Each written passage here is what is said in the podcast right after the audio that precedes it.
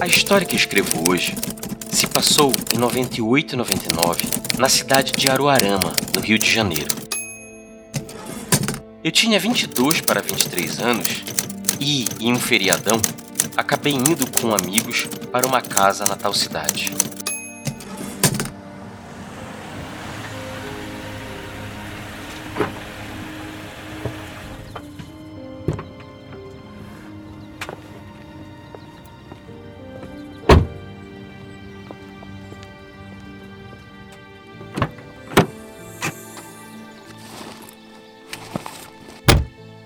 Logo quando chegamos no sítio, ocorreram alguns fatos bem estranhos.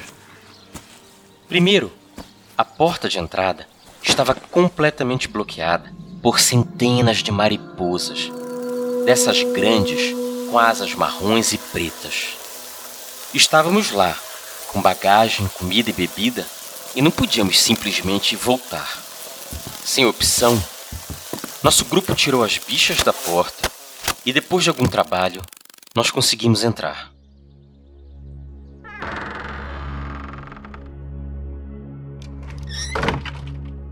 Já dentro da casa, percebemos que não estava tão melhor do que a entrada. Os quartos também estavam cheios de mariposas.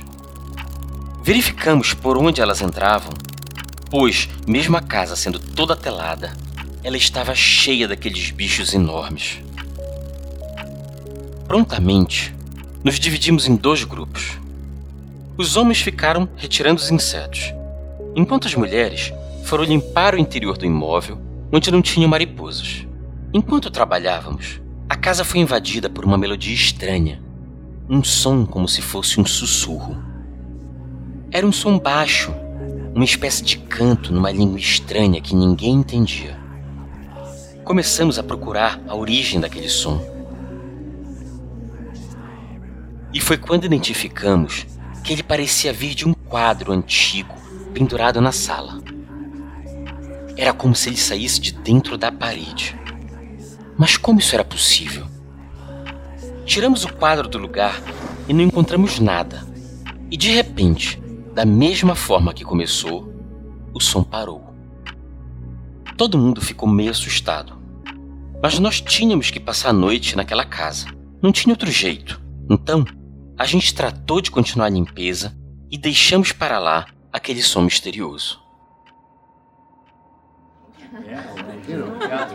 Já de noite, a gente ficou jogando conversa fora na sala, quando do nada surgiu uma nova invasão de mariposas. Um barulho horrível. Elas se debatiam contra o lustre de forma suicida. Batiam e caíam, uma após a outra. Imediatamente, Começamos novamente a expulsar os insetos e admito que nosso assombro aumentou, ainda mais quando lembramos do que tínhamos visto ao entrar na casa. Naquela noite, perdemos completamente o sono.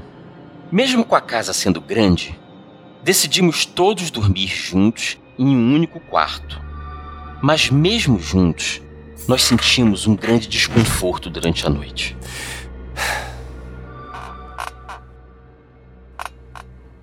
E acordamos várias vezes ao longo da madrugada com barulho de panelas batendo, copos caindo dos armários e, quando íamos investigar, não havia nada fora do lugar e nenhum sinal de bicho, nenhum sinal de nada.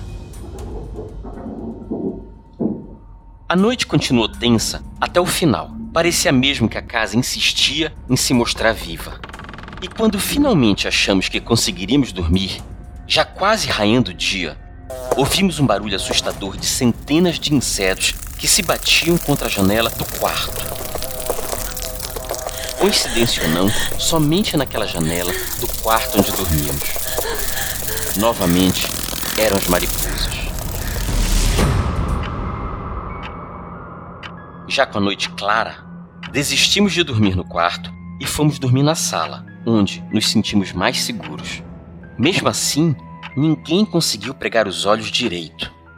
Ficamos atentos com aquela sensação estranha que percorria todos nós. E finalmente amanheceu. Apesar de tudo, o segundo dia foi tranquilo. Estávamos cansados, mas conseguimos aproveitar bastante. E já de noite, nos preparando para tentar dormir no mesmo quarto da noite anterior, novamente nos assustamos com barulhos de panelas e, mais uma vez, a estranha melodia que invadiu o ambiente. Só que dessa vez ninguém quis investigar. A gente preferiu ficar no quarto escuro, embaixo das cobertas, quando então percebemos uma luz fraca que percorria o cômodo, como se fosse o foco de uma lanterna quase morta, como se brincando com a gente. Não havia qualquer explicação para aquela luz. Rodamos todo o cômodo, tentando descobrir sua origem e não encontramos nada. Alguns de nós tentaram perseguir a luz com as mãos para verificar de onde vinha aquele possível reflexo, mas nada também. Da mesma forma que surgiu, a luz sumiu. Chegamos à conclusão de que não poderia ser um reflexo da rua. Eis que a casa era completamente afastada, na zona rural, e não havia qualquer fonte de luz por perto. Mais uma noite com muito medo. Decidimos novamente dormir na sala.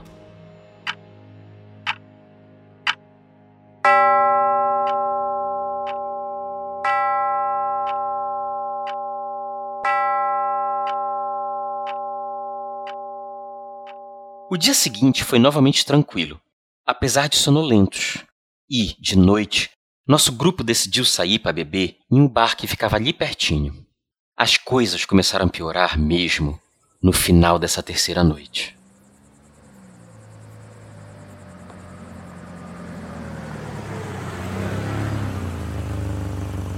Na volta, de madrugada, enquanto estacionávamos o carro no amplo terreno, a gente percebeu o vulto de uma criança iluminada pelo farol do carro. A criança parecia se esconder de algo. A imagem era tão real que todos achávamos se tratar de alguma criança da redondeza que poderia estar perdida, precisando de ajuda. E na ânsia de ajudar, o nosso grupo se dirigiu correndo àquela criança que, misteriosamente, evaporou no ar. Sumiu sem deixar rastro.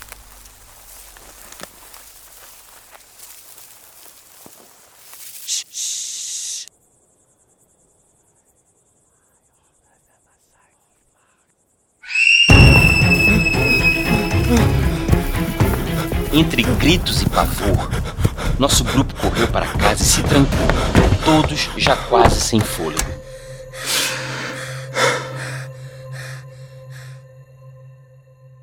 E sem conseguir dormir, ficamos conversando na sala enquanto alguns de nós rezavam.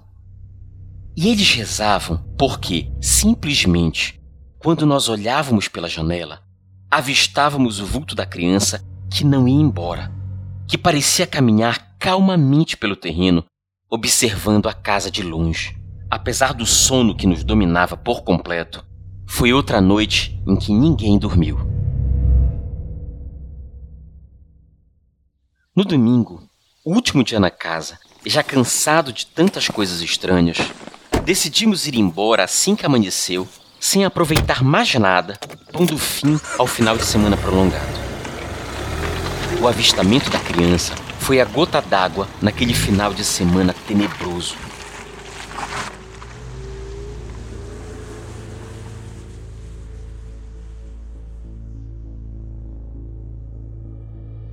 Apesar de tudo, anos depois, parte do mesmo grupo resolveu voltar ao local para mais uma breve temporada.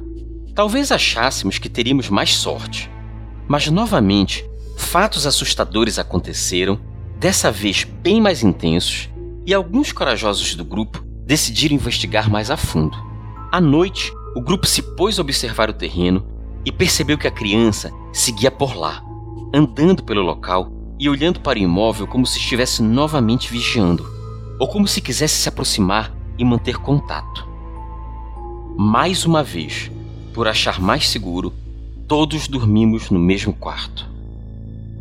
E de noite, a história se repetiu. Voltamos a escutar barulhos de panela e objetos que caíam por todo lugar.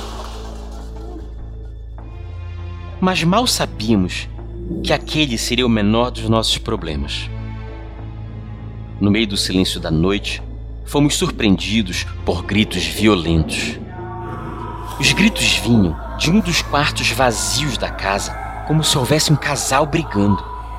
Acontece que nós estávamos todos ali, no mesmo quarto, e não havia ninguém que pudesse estar gritando daquela forma. Mas a coisa era tão real que achávamos até que podia ter havido uma invasão. Criando coragem, fomos verificar.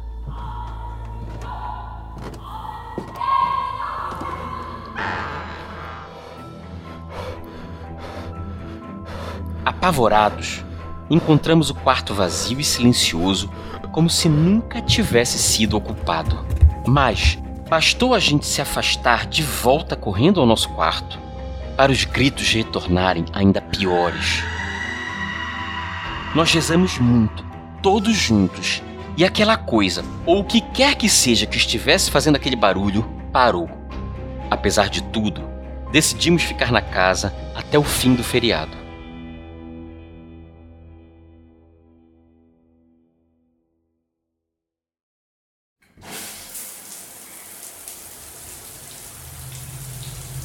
No anoitecer do segundo dia, uma das meninas tomava banho quando percebeu algo apagando o vapor do chuveiro no espelho.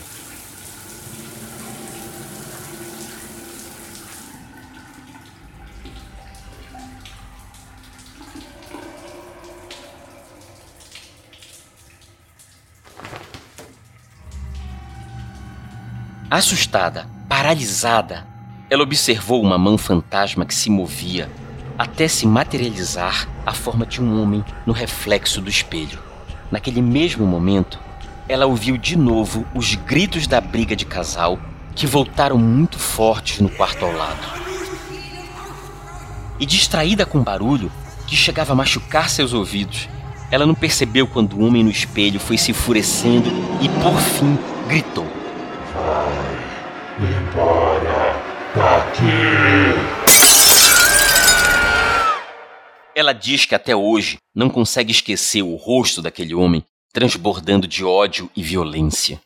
Nem o horror dos gritos da briga, muito menos o som demoníaco da ordem dada. Vão embora daqui. Ela saiu correndo do banheiro, enrolada na toalha, ao mesmo tempo em que o grupo todo se reunia na sala, amedrontado com o barulho dos gritos de uma briga inexistente. Alguns também ainda conseguiram ouvir a ordem para ir embora e obedeceram. Arrumaram suas coisas e partiram.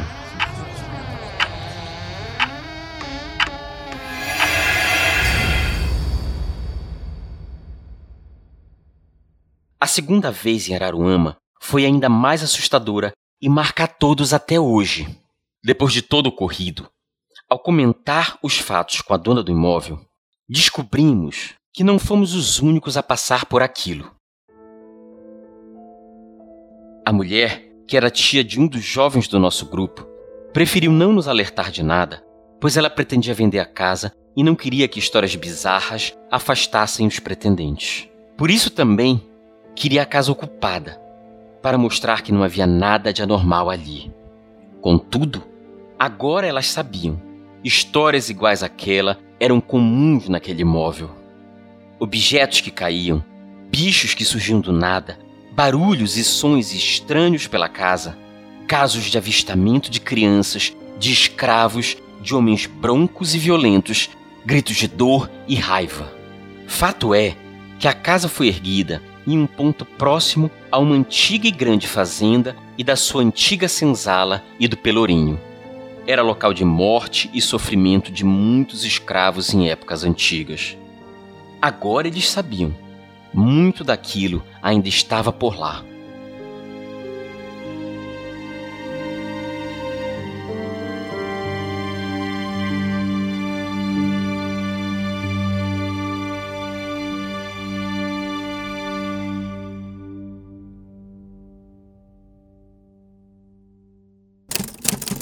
Hoje, a casa encontra-se vazia, abandonada, quase em ruínas, sem ninguém que se disponha a ir até lá.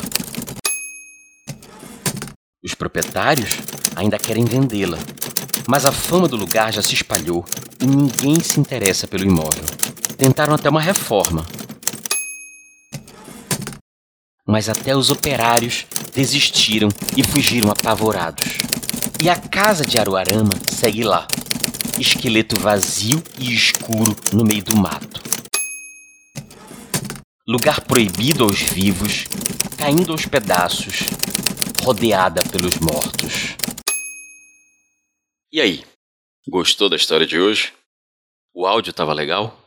O som de fundo estava bem trabalhado? Além dessa voz sensual que vos fala, temos toda uma equipe trabalhando para trazer para você sempre a melhor experiência. Apoie esse projeto para que a gente possa continuar trazendo emoções semanalmente. Torne-se um assinante do podcast no PicPay ou no colabora.ai. A gente tem plano de apoio de 10, 25, 50 e 100 reais. Verifique os detalhes dos planos no PicPay em arroba um conto e tanto e no colabora.ai, que permite apoio também no boleto pelo colabora.ai barra um conto e tanto. E se você quiser doar outro valor que não esses que eu mencionei, você pode fazer sua doação pelo PicPay arroba tanto tupiaçu. Ouça essa e outras histórias em umcontoetanto.com.br. Pela atenção e pelo apoio, muito obrigado. Equalab